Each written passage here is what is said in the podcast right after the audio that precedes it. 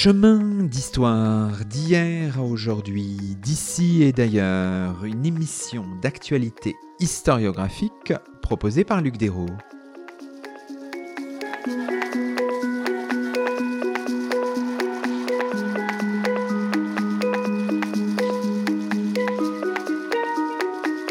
Bonjour à toutes et à tous, c'est le 147e numéro de nos chemins d'histoire, le 27e de la quatrième saison, et nous avons la joie d'accueillir à notre micro Vincent Millot. Bonjour à vous. Bonjour. Vincent Millot, vous êtes professeur d'histoire moderne à l'université Paris 8. Vous avez participé auprès de Daniel Roche et avec Pascal Bastien, Frédéric Charbonneau, Philippe Minard et Michel Porret au recueil intitulé Les Lumières minuscules d'un vitrier parisien, souvenirs, chansons et autres textes 1757-1802 de Jacques-Louis Ménétra, un ouvrage paru chez l'éditeur genevois Georg. Cette émission revient sur le passionnant journal de ma vie et sur les autres écrits de la main de Jacques-Louis Ménétra, compagnon puis maître vitrier né en 1738 des textes exceptionnels découverts et édités par le regretté Daniel Roche, décédé il y a quelques semaines à l'âge de 87 ans. Cet entretien est donc aussi une façon de rendre hommage à celui qui fut votre directeur de thèse et l'un de vos maîtres, Vincent Millot, et aussi, bien entendu, l'un des grands historiens de la France et de l'Europe du XVIIIe siècle. Alors peut-être, Vincent Millot, qu'on peut commencer par présenter euh, en quelques mots hein, un manuscrit étonnant, le manuscrit 678 de la bibliothèque historique de la ville de Paris, qui comprend le journal de Jacques-Louis Ménétra, le journal de ma vie, édité par Daniel Roche en 1982 pour la première fois aux éditions euh, Montalba, reparu par la suite chez Albin Michel, mais qui comprend aussi, et ça n'avait pas été édité, c'est l'édition que, que vous proposez avec vos camarades et collègues pour Georg, qui comprend aussi d'autres récits, des cahiers de poésie et de prose qui sont maintenant livrés au, au public. Il y a une forme de, de polyphonie dans ces textes-là, enfin assez étonnante. Oui, alors plusieurs choses. D'une part, ce, ce livre, c'est le dernier livre de Daniel Roche.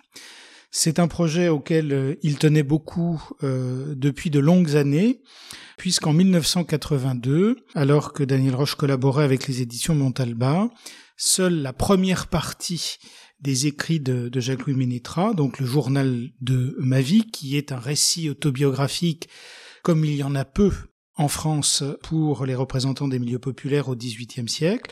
Donc ça, ça avait été édité et c'était accompagné de plusieurs chapitres de commentaires.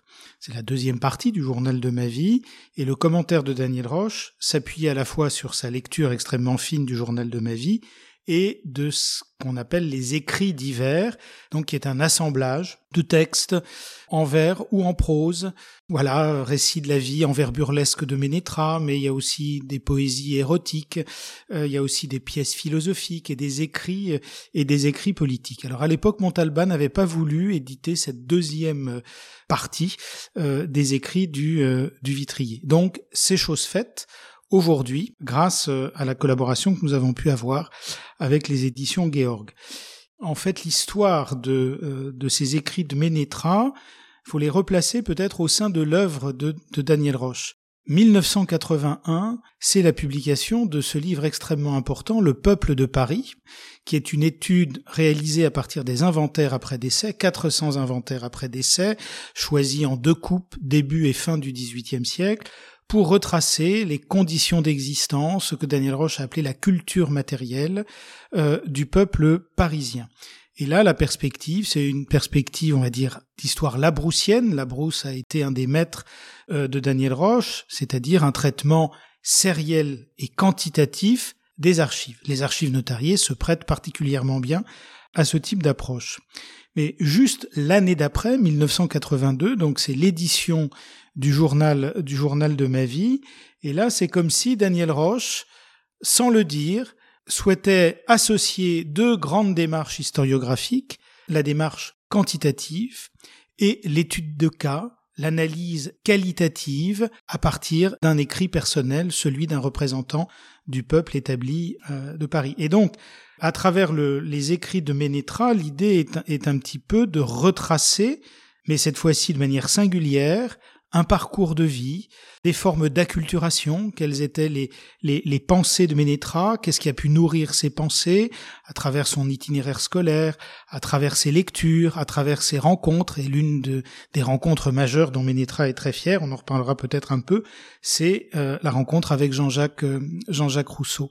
La publication du, journal de ma vie, donc, doit bien se comprendre et être associée à un moment du travail de Daniel Roche où il s'intéresse au milieu populaire, à la culture au sens large, au sens anthropologique, des milieux populaires parisiens tout au long du XVIIIe siècle. Et vous, en quelques mots peut-être, votre rapport au journal de ma vie, parce que là, vous participez à l'édition des écrits divers. On imagine qu'en tant que, je sais pas, euh, doctorant euh, de Daniel Roche, et peut-être même avant, vous aviez un rapport spécifique à, ce texte-là, Vincent Millot? Alors l'autre élément de contexte au début des années 80, qui éclaire aussi la collaboration de Daniel Roche avec les éditions Montalba, c'est un moment important, la fin des années 70, début des années 80, d'interrogation historiographique sur ce qu'on appelait la culture populaire, avec donc les réflexions de Roger Chartier, de Geneviève Bollem, qui n'était pas historienne, mais plutôt littéraire et philosophe,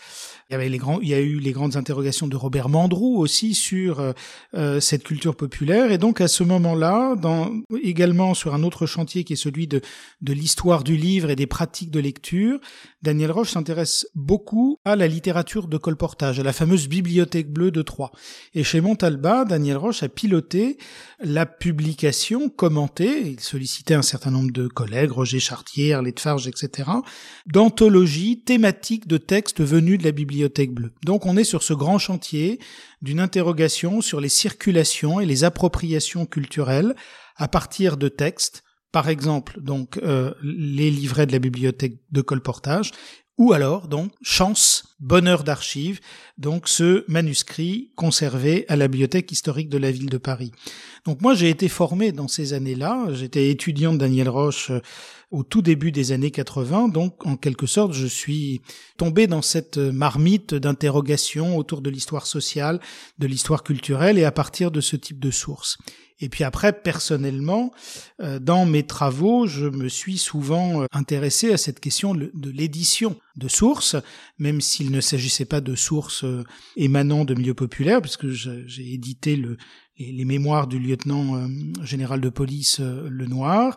Et puis j'ai participé à d'autres enquêtes collectives autour de, l'édition de textes, comme par exemple un autre chantier piloté par euh, Daniel Roche et Pascal Bastien de, Montréal, autour du journal du bourgeois parisien, du libraire Siméon Prosper Hardy, dont les derniers volumes sont en train de, sont en train de paraître. Donc, on ne fait pas d'histoire sans aller bien sûr aux archives, sans réfléchir sur les sources, et le travail d'édition de sources m'a toujours semblé, et c'était aussi le cas de Daniel Roche, être une activité importante et essentielle puisque il s'agit d'exhumer des documents, de les mettre à la disposition de la communauté des chercheurs et puis aussi des, des, étudiants. Et puis le travail, ce n'est pas simplement d'exhumer, mais c'est aussi de proposer des clés de lecture et de proposer des, des, interprétations. Et puis dans cette aventure, parce que cette aventure qui, qui nous a occupés pendant quelques mois, sinon quelques années, autour de Daniel Roche, c'est aussi un travail collectif et qui s'effectue, je crois que l'expression est utilisée par Michel Porret, dans un cadre ou dans une perspective qui est celle de la fraternité intellectuelle. C'est-à-dire que, à des titres divers, depuis de longues années, nous avons tous travaillé avec Daniel Roche, et donc c'était une manière de, de, de l'accompagner dans un projet qui lui tenait à cœur, puisque Ménétra aura été un de, un de ses héros en quelque sorte, un des personnages qu'il a accompagné tout au long de, de sa vie d'historien de chercheur, même s'il a fait beaucoup d'autres choses. Et donc c'était aussi euh, une entreprise amicale, une entreprise voilà de fraternité intellectuelle que de publier et de travailler avec Daniel Roche sur ce texte, sur cette source qu'il a inventée voici maintenant une bonne quarantaine d'années. Je le dis pour nos auditeurs qui ne le savent peut-être pas, mais Daniel Roche a dirigé beaucoup de thèses, donc à beaucoup de, enfin je sais pas, d'enfants en quelque sorte qui sont devenus docteurs, et aussi beaucoup de mémoires de maîtrise. Donc des gens qui ont été formés par Daniel Roche et qui sont peut-être professeurs d'histoire-géographie dans le secondaire, il y en a beaucoup en fait, euh, Vincent Millot. C'est impressionnant de, de, de, de, constater ça et d'une certaine façon... Euh, on a vu malheureusement au moment du décès de Daniel Roche que certains de nos étudiants, à nous qui avons été étudiants de Daniel Roche, euh, ont pu venir nous voir pour manifester voilà leur tristesse ou une, une pensée en nous expliquant que dans notre travail d'enseignant, eh bien, nous avions fait passer en quelque sorte le, message, nous avons incité euh, les, les plus jeunes à lire l'œuvre de Daniel Roche, à réfléchir à partir de l'œuvre de Daniel Roche. Donc euh, voilà. Alors, peut-être pour nos auditeurs quelques repères hein, dans la vie de dans la vie de notre héros du jour, hein, Jacques-Louis euh, Ménétra. Donc on a quelques informations extrêmement solides, hein, baptisé grâce au journal mais pas seulement, le 13 juillet 1738, euh, donc euh, on est sous le règne de Louis XV, en l'église Saint-Germain-l'Auxerrois. C'est un fils de, de Jacques, maître ouvrier, de Marianne Marceau, son enfance à Paris, et il quitte Paris, c'est une date clé sans doute dans son itinéraire, le 29 mars 1757 pour faire son, son tour de France et c'est un compagnonnage itinérant durant durant sept ans. Alors, faut peut-être que vous nous rappeliez un petit peu ce que ça voulait dire être compagnon. Est-ce que ce Tour de France de, plusieurs années est exceptionnel ou typique? Enfin, voilà, en quelques mots, euh, Vincent Millot. Jacques-Louis Ménétras c'est le représentant donc euh, d'une, on va dire, couche moyenne du peuple parisien, les, boutiquiers, les artisans, organisés au sein des communautés de métiers, des corporations, selon le terme qui commence à être employé plus généralement au XVIIIe siècle. Donc, il suit un, un itinéraire très classique des représentants de ce peuple établi. Euh, il va, il fréquente l'école paroissiale, il acquiert un certain nombre de compétences et ensuite il est promis à succéder à son père, lui-même maître vitrier. Donc euh, il devient apprenti et ensuite il devient salarié en titre en étant compagnon. Mais pour perfectionner son apprentissage, qui dure plusieurs années, il doit donc euh, effectuer ce, ce Tour de France qui implique le passage dans un certain nombre de villes du royaume pour être embauché chez d'autres euh, maîtres d'atelier, maîtres de maîtres vitriers, pour perfectionner son art, apprendre un certain nombre de choses. Ensuite de quoi, de retour à Paris, il pourra euh, être reçu, euh, payer ses lettres de maîtrise et devenir à son tour euh, maître de métier et d'atelier. Là, on a un parcours qui est assez classique au sein du monde des métiers établis et des corporations. Mais ce qui est exceptionnel, c'est son récit de ses voyages, de ses voyages euh, en France, quand il raconte ses relations avec d'autres compagnons, quand il raconte son rapport au travail, quand il raconte son, son rôle au sein des compagnonnages, hein, puisque ces salariés que sont les compagnons euh, sont organisés dans des associations qui ont une dimension religieuse et également d'entraide, on va dire, on pourrait dire mutualistes. Hein. Officiellement, les compagnonnages sont interdits, mais officieusement, euh, ils sont tolérés. Donc, le parcours de, de Ménétra, il est, euh, il est classique de ce point de vue-là, mais son récit est extrêmement intéressant parce qu'il montre, d'une certaine façon, ce qui peut séparer le Parisien, et il est très fier d'être parisien, d'un certain nombre de personnages qu'il va rencontrer euh, à la faveur de, euh, de ses voyages. C'est-à-dire que Ménétra est aussi le produit d'une société parisienne qui a des caractéristiques particulières, c'est-à-dire que même les milieux populaires ont accès assez largement à l'alphabétisation, à l'écrit, à l'imprimé, ils sont dans une société qui est extrêmement diversifiée, avec des, circulations euh, entre les milieux sociaux euh, qui n'existent pas forcément avec cette ampleur dans d'autres villes du royaume. Donc Ménétra, circulant en France, circule avec un bagage, un bagage culturel, un bagage, on pourrait dire même philosophique et politique euh, différent. Il est d'ailleurs très conscient de sa supériorité. Donc, à la fois, c'est un parcours qu'on retrouve ailleurs. On sait qu'il y a des compagnons, qu'il y a des Tours de France, etc. Mais on a rarement des témoignages de cette qualité sur la manière dont ça se passe, sur la manière dont c'est vécu et sur ce que le voyage lui-même apporte à un représentant des milieux populaires comme Ménétra. Il revient donc euh, à Paris, enfin il y a une stabilisation à Paris à partir de, de 1764, et puis il y a le mariage en 1765, les enfants. Peut-être quand même un mot euh, de nouveau sur le son métier de vitrier, si on essaye de s'intéresser très finement euh, aux strates sociales à Paris. Est-ce qu'on a des informations sur ce, milieu-là, euh, spécifiquement des vitriers? On est en dessous du sommet de, la hiérarchie corporative, hein, représentée par les fameux six corps, euh, les orfèvres, les, merciers, euh, etc., qui sont d'ailleurs très représentés au sein de, de l'administration municipale. On est en deçà de ce groupe dominant, mais on est bien évidemment au-dessus du monde des salariés euh, inorganisés et non corporés. C'est-à-dire que là, on est dans des métiers qui sont qualifiés, associés, on va dire, au, monde, du, monde du bâtiment pour l'essentiel. Euh, je n'ai plus en tête le, patrimoine exact de, euh, de, de Ménétra, mais il est évidemment au-dessus du monde du, salariat. Il est au-delà de cette limite de 500 livres euh, de patrimoine. C'est le seuil à partir duquel la mobilité sociale devient possible, fait qu'on puisse espérer pour ses enfants euh, une amélioration de la situation de, euh, de départ. Qu'est-ce que ça représente 500 livres? De patrimoine, ça représente deux années de salaire pour un journalier. Voilà, puisque le, salaire annuel d'un journalier à Paris, c'est aux alentours de 250 livres. Donc Ménétra, il est au-dessus euh, de ça. Faire partie du peuple établi, ça veut dire qu'on accède à certaines ressources. J'évoquais tout à l'heure la fréquentation des, écoles. Euh, donc il va à l'école paroissiale, il va aussi à la manécanterie, il suit les écoles de chant de Saint-Germain-l'Auxerrois, donc il va apprendre à chanter, il va apprendre à chanter en latin. Euh, il a une culture religieuse un petit peu fine qui lui permet de débattre d'ailleurs avec un certain nombre de représentants du. À travers ses débats, il exprime ses positions souvent anticléricales. Donc il est doté d'un niveau de culture qui lui permet d'écrire. Bon, il écrit son, son texte, son autobiographie, mais il entretient une correspondance pendant son, pendant son voyage.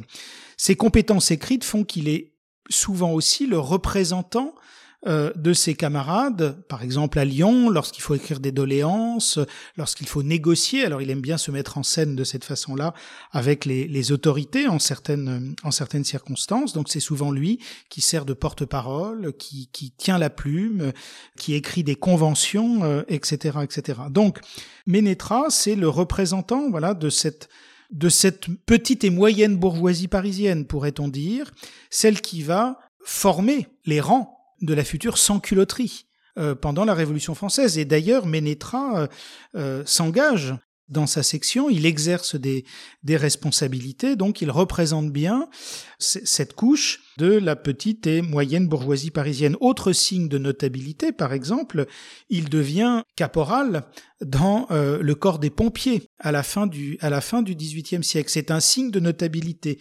Autre signe de notabilité, une fois qu'il revient à Paris et qu'il est inséré comme maître de métier dans son quartier, le fait qu'on lui propose de devenir marguillier de sa paroisse. Être un marguillier dans une paroisse, c'est être euh, responsable de la gestion euh, des biens matériels de la paroisse. Responsabilité qu'il refuse parce que il n'a pas d'appétence pour les choses euh, de la religion. Enfin, il respecte les pratiques sociales euh, de base. Voilà, il, se marie à l'Église, il fait baptiser ses enfants. Donc, de ce point de vue-là, il est d'un grand conformisme.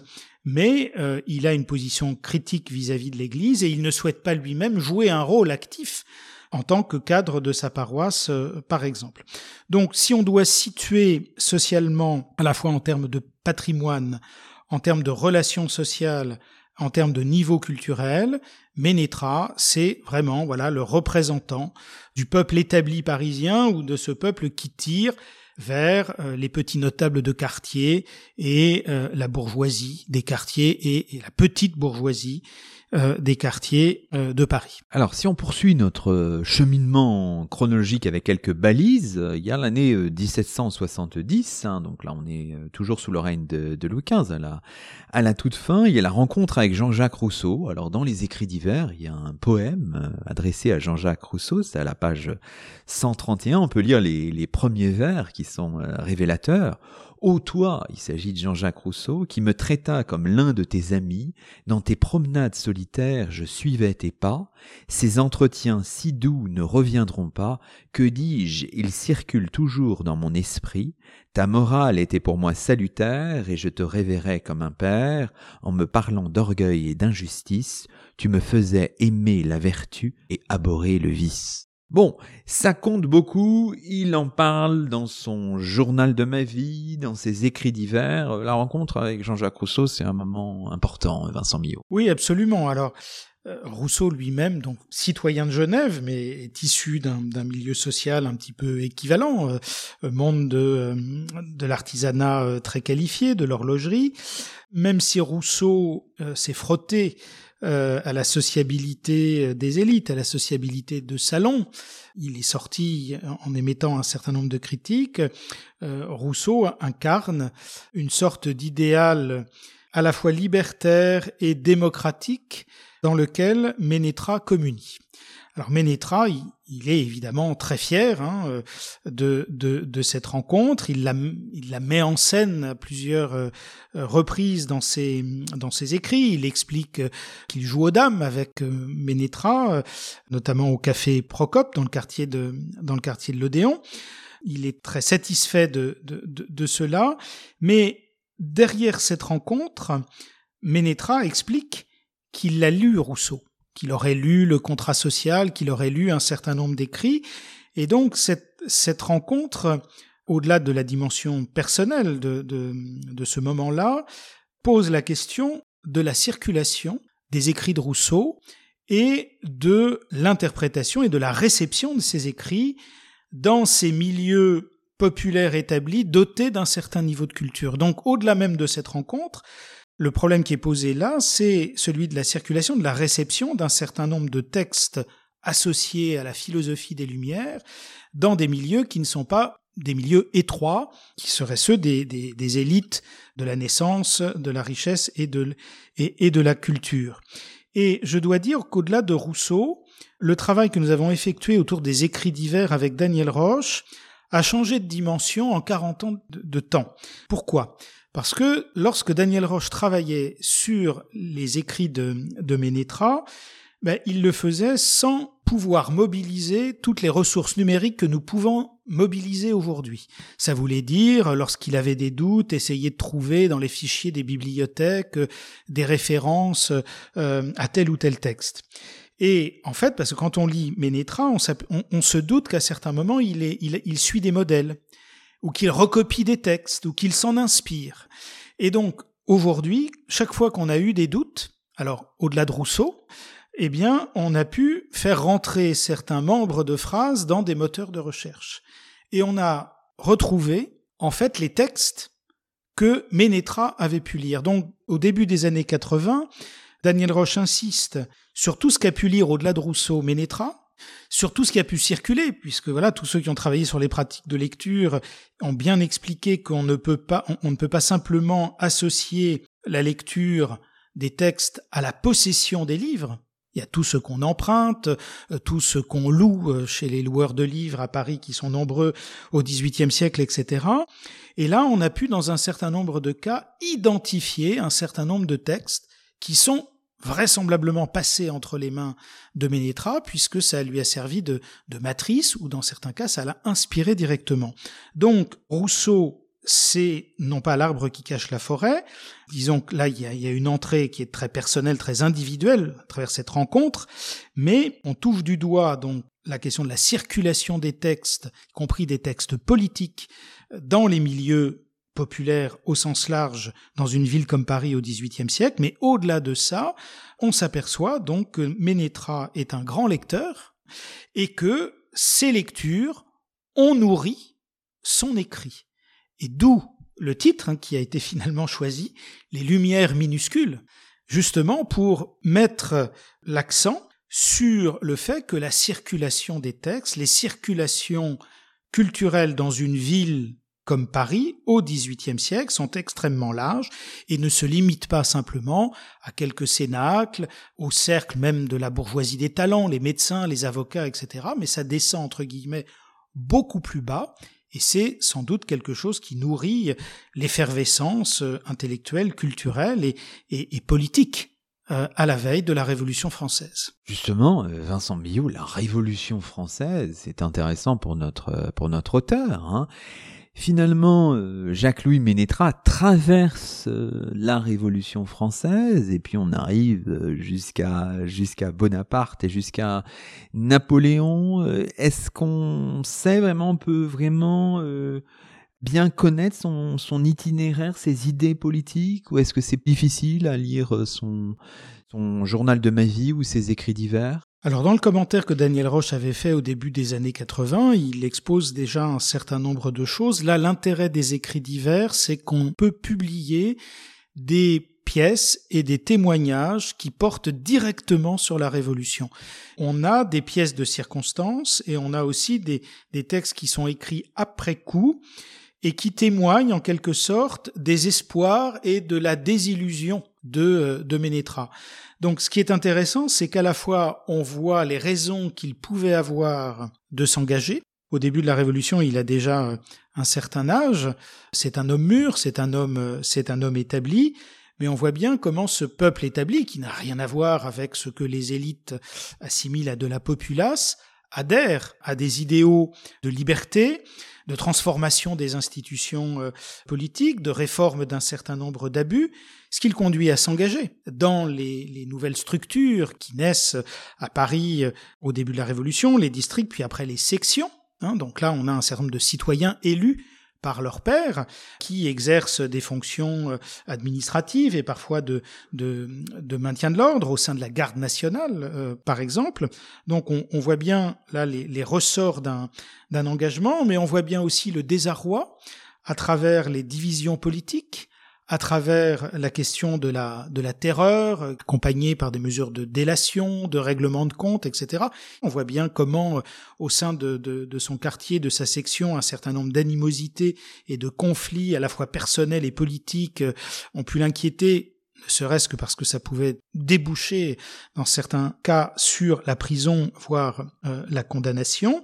Et puis on voit que ensuite ce désordre et cette incapacité à stabiliser un régime politique l'inquiète et que donc à la fin de la période, au-delà du directoire, sous la période napoléonienne en quelque sorte, Napoléon lui apparaît, à lui qui est maintenant un, représentant vieillissant de cette bourgeoisie, de cette petite bourgeoisie parisienne, comme une figure d'ordre rassurante, et en même temps comme quelqu'un qui permet de conserver certains acquis de la Révolution, et notamment euh, ce qui semble a priori important aux yeux de Ménétra, c'est la pacification religieuse. C'est le fait qu'on reconnaisse la liberté de conscience et qu'on soit sorti de la situation qui prévalait sous l'Ancien Régime, c'est-à-dire une Église dominante, une Église qu'on pourrait dire euh, d'État, et qui était marquée par son intolérance à l'égard des minorités religieuses, qu'étaient le protestantisme d'une part et le judaïsme d'autre part.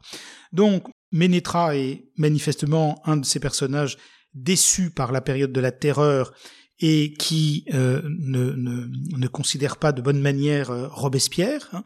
Il dénonce, d'ailleurs dans, dans, ses écrits, il y, a des, il, y a des, il y a un moment où c'est comme s'il faisait une sorte de panorama et de palmarès de, de, de, tous les terroristes et de tous ceux qui ont fait dévier la révolution. Et là, on voit bien euh, sa colère politique à l'égard d'un certain nombre de d'un certain nombre de personnages et notamment de personnages qui étaient autour de autour de Robespierre dans les moments les plus difficiles et les plus critiques de, euh, de la Révolution. Donc, c'est vrai que les écrits de Ménétra permettent à la fois, de manière très singulière, hein, de suivre les raisons d'un engagement, l'adhésion à un certain nombre d'idéaux qui ont été progressivement forgés avant même la Révolution, à travers des lectures, à travers des expériences vécues, etc. Et puis, comment euh, la déception vient et comment le désir d'ordre peut expliquer eh bien aussi la fin de la révolution, l'appui apporté d'abord aux représentants du directoire et puis surtout à Napoléon. C'est d'ailleurs quelque chose d'assez étrange parce que Ménétra défend beaucoup, presque de manière libertaire, les idéaux de liberté, le fait de ne d'être son propre maître, et il avait souvent une attitude extrêmement critique à l'égard des pouvoirs établis. Et en fait, à la fin de sa vie, ça devient presque une servitude malgré tout volontaire.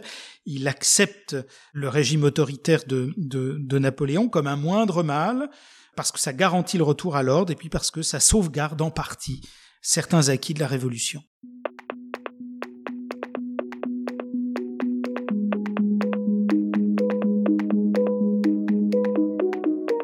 Vous écoutez Chemin d'Histoire, une émission d'actualité historiographique.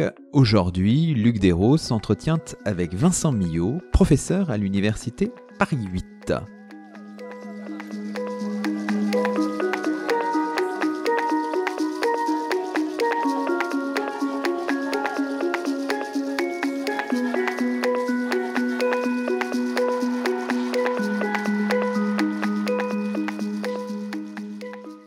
Alors, dans la deuxième partie de cette émission, Vincent Millot, on peut euh, parcourir en quelque sorte, euh, dans le désordre, il n'y a pas forcément d'ordre, ces écrits, euh, ces écrits divers.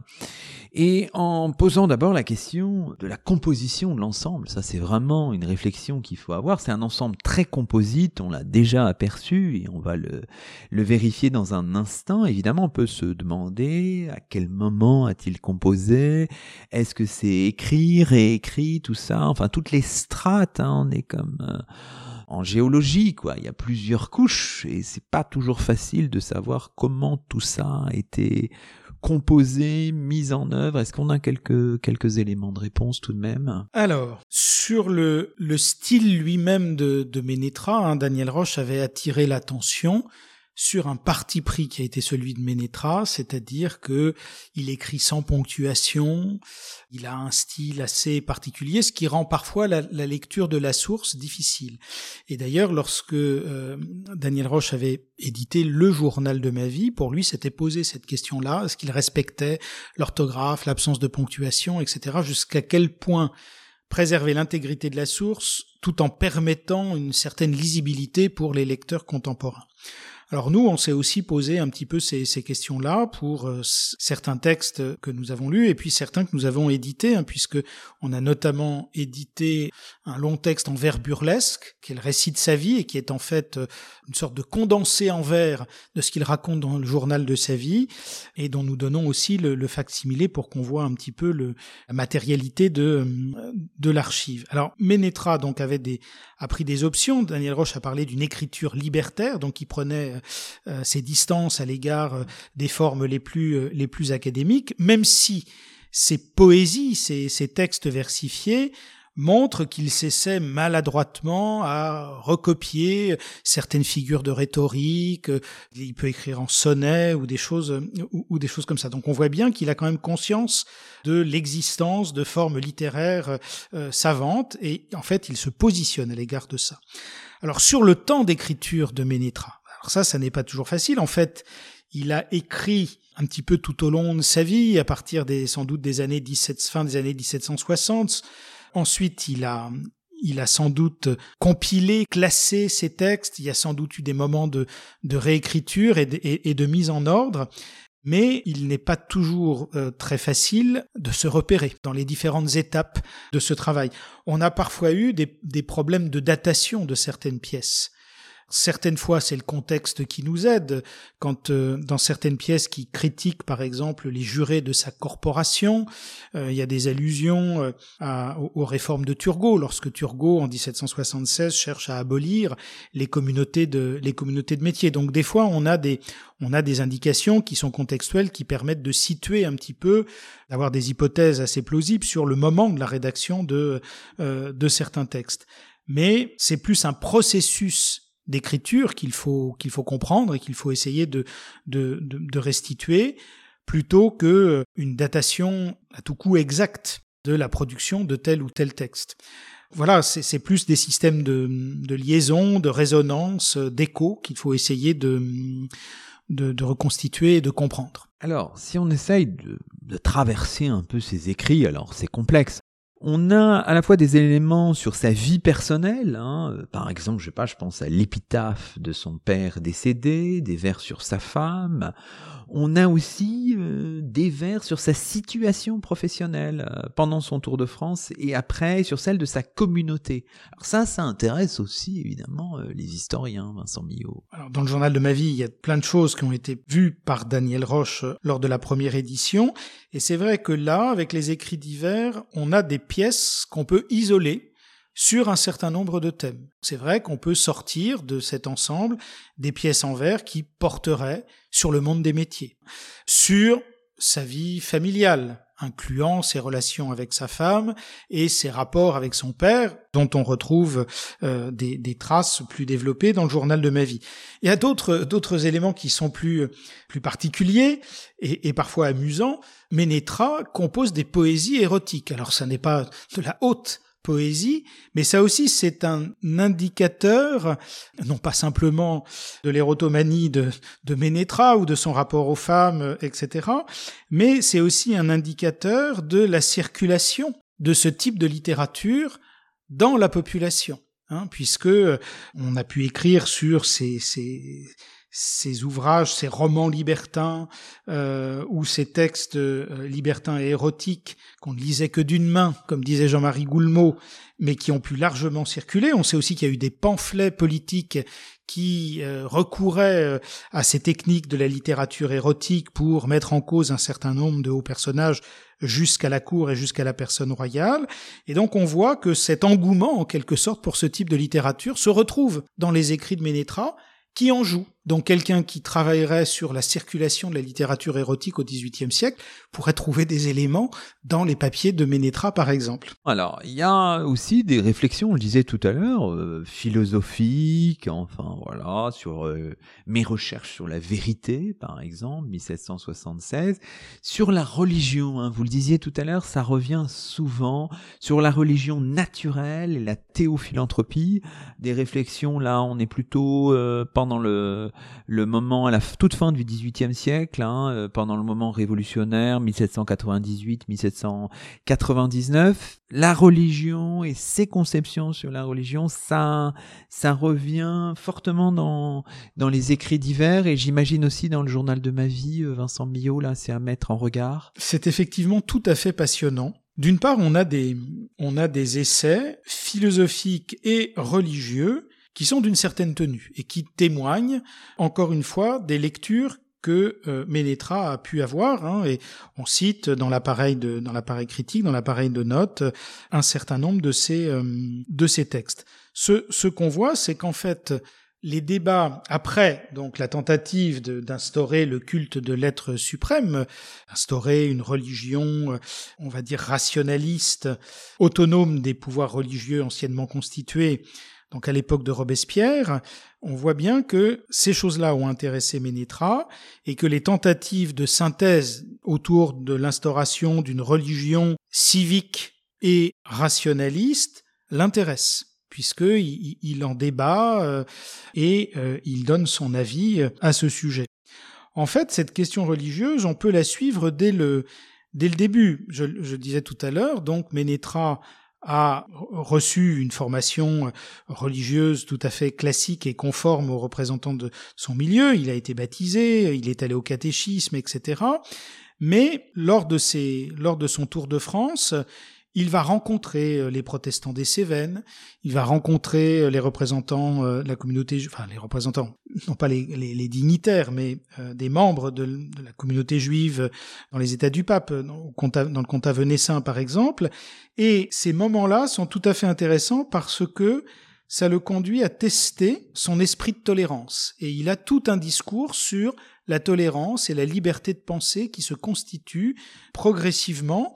Et je le disais aussi tout à l'heure, il a un goût du débat qu'il conduit à, discuter avec certains représentants du clergé. Il a suffisamment de, on va dire, de bagages euh, culturels et intellectuels pour que ces débats soient d'une certaine, euh, d'une certaine tenue.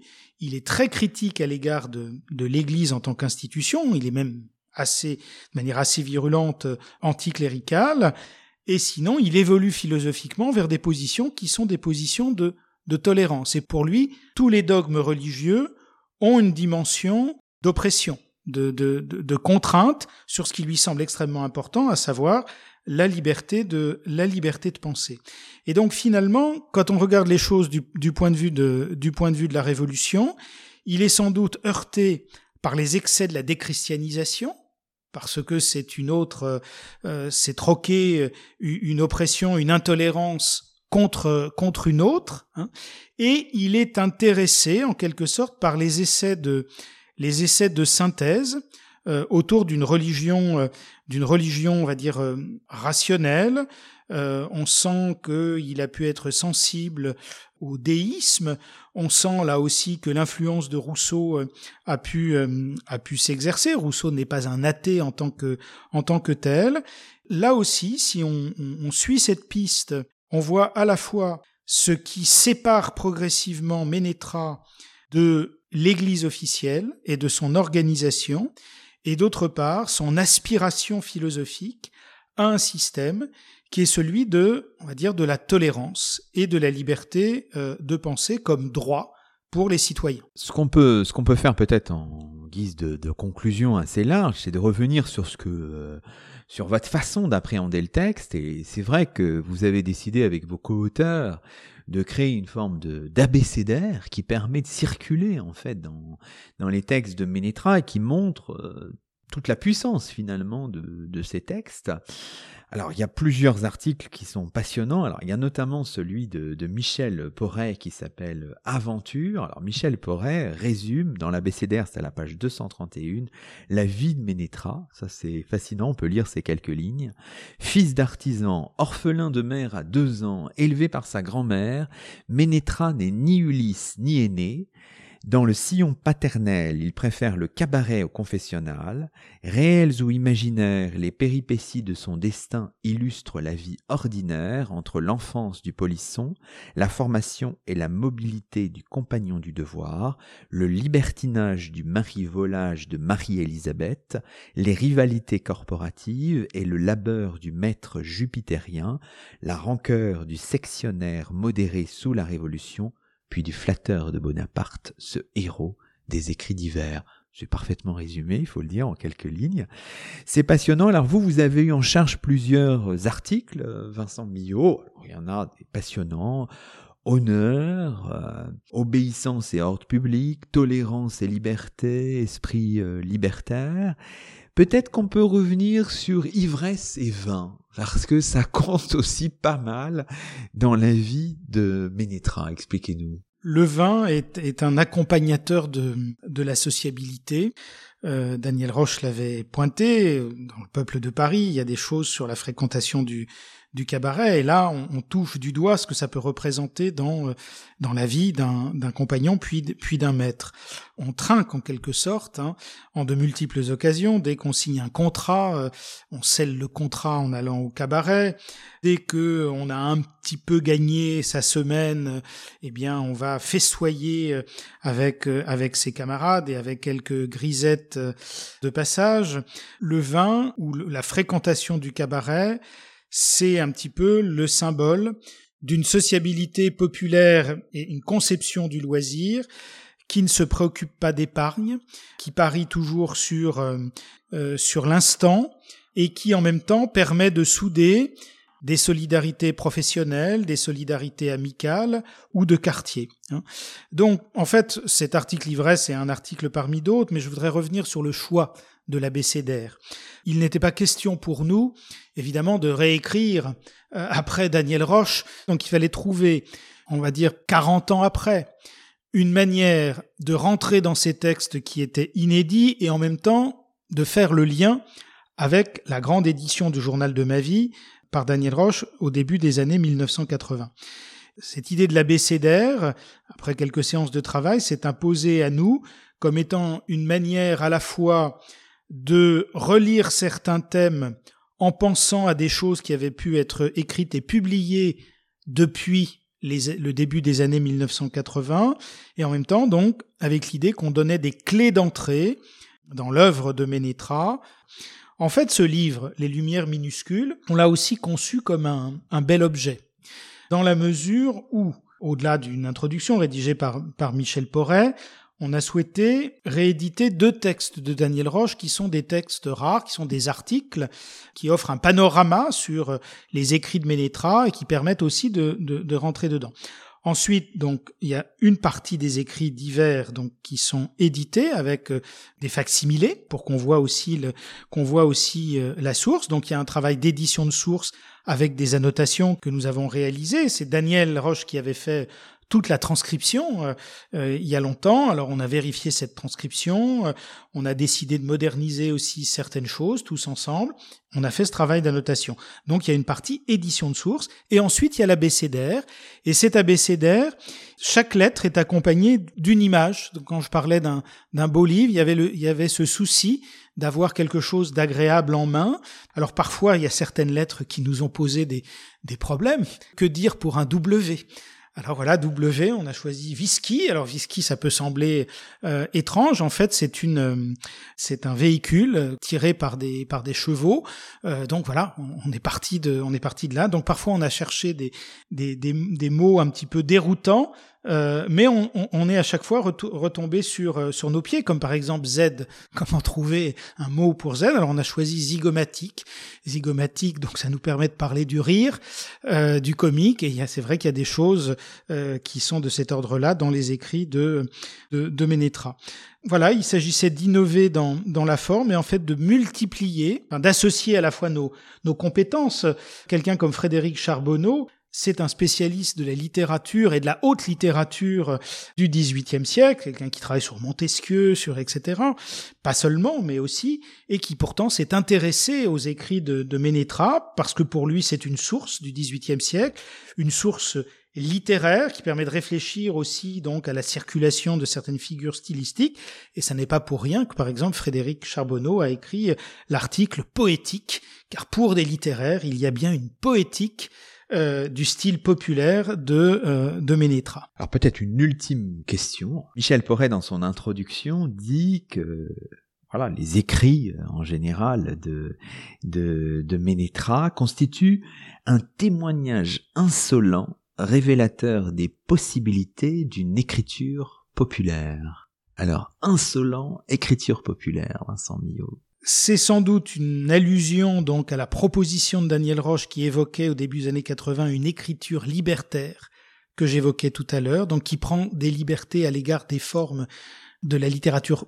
officielle, des formes les plus académiques, mais en même temps qui accepte une forme de dialogue avec ces formes et euh, une forme aussi d'utilisation, voire de, euh, de travestissement. Et écriture populaire, oui, parce que même si nous avons peu de traces. On connaît le grand texte de Valentin Jameret Duval, le petit berger euh, devenu bibliothécaire euh, du duc de Lorraine, si mes souvenirs sont bons. Voilà, il y a quelques textes de, de ce type-là, rares, autobiographies populaires. Mais en même temps, derrière ça, il y a une, comment dire, une forme d'émancipation. Je veux dire, il faut imaginer ce que représente pour un représentant des milieux populaires le geste même d'écrire, qui suppose qu'on se mette à sa table, qu'on s'isole, qu'on consacre une partie de son temps, qu'on soustrait des activités ordinaires pour revenir sur sa vie et pour expliquer ses pensées et expliquer certaines choses. Il y a bien quelque chose qui est de l'ordre de l'émancipation sociale et culturelle dans le geste, dans le geste d'écrire et qui montre bien que ça n'est pas évident, mais que ça n'est pas interdit aux représentants des milieux populaires dotés d'un certain nombre de compétences d'accéder à ce moyen, moyen d'expression pour dire des choses que personne d'autre, en quelque sorte, ne peut dire, comme c'est dit. Cette écriture populaire, elle témoigne d'une vie ou de la vie de ces silencieux de l'histoire, comme on disait jadis, ceux qui avaient la réputation de n'avoir jamais témoigné, de n'écrire jamais sur leur vie, et pourtant, si, dans un certain nombre de cas, ça a existé, c'est possible, et Ménétra en est la parfaite illustration. Magnifique conclusion. Merci beaucoup, Vincent Millot. Et c'est ainsi que se termine le 147e numéro de nos chemins d'histoire, 27e de la quatrième saison. Aujourd'hui, nous étions en compagnie de Vincent Millot, professeur d'histoire moderne à l'Université Paris 8, contributeur auprès de Daniel Roche et avec Pascal Bastien, Frédéric Charbonneau, Philippe Minard et Michel Porret, contributeur au recueil intitulé Les lumières minuscules d'un vitrier parisien, souvenirs, chansons et autres textes 1757-1802 de Jacques-Louis Ménétra, un ouvrage passionnant, vous l'aurez compris, paru chez l'éditeur Genevois Georg. Toutes nos émissions sont disponibles sur la plateforme SoundCloud et sur le site chemindhistoire.fr avec un S à chemin. À très vite pour un nouveau rendez-vous radiophonique. Que la force historienne soit avec vous. Extrait des écrits divers de Jacques-Louis Ménétra, Mes réflexions sur la Révolution. Selon moi et des personnes sensées, la Révolution devait nous rendre heureux, la première année, les hommes se regardaient comme des frères, malgré les obstacles qu'apportaient la noblesse et le clergé. Mais tout à coup, tout changea. L'ambition, les haines et les vengeances, les médisances, la calomnie, l'injustice, l'immoralité, tous les vices furent en vigueur. Ces temps malheureux de barbarie et d'horreur ne reparaîtront jamais envers la nation. Le français d'un naturel doux et aimant, le plus polissé de l'univers devint le plus barbare et le plus cruel. Ô ma pauvre patrie que j'ai gémi, que mon cœur a été oppressé lorsque j'ai vu ces cannibales de tous les partis demander d'un sang-froid la mort ou l'incarcération de leurs anciens amis. Ces anthropophages, ces hommes de sang, sans mœurs, sans principe, voter de sang-froid l'arrestation des citoyens. Combien, dis-je, ai-je vu de mes amis pour un mot mal expliqué, pour des faits très légers, être incarcérés? Combien de fois ai-je parlé dans les assemblées en leur faveur et que j'ai retiré des griffes de ces êtres affamés de sang par l'estime que me portait l'honnête et vertueux citoyen Oui, tout était corrompu. L'homme propre n'osait plus se prononcer, le voisin ne reconnaissait plus son ancien ami, et il semblait que c'était un devoir que d'être dénonciateur, et le tout selon des hommes simples dans la vue de faire le bonheur de sa patrie. Autant de démence où l'homme avait perdu toute espèce d'humanité envers ses semblables, au jour d'horreur vous êtes passés, espérons qu'ils ne reviendront plus.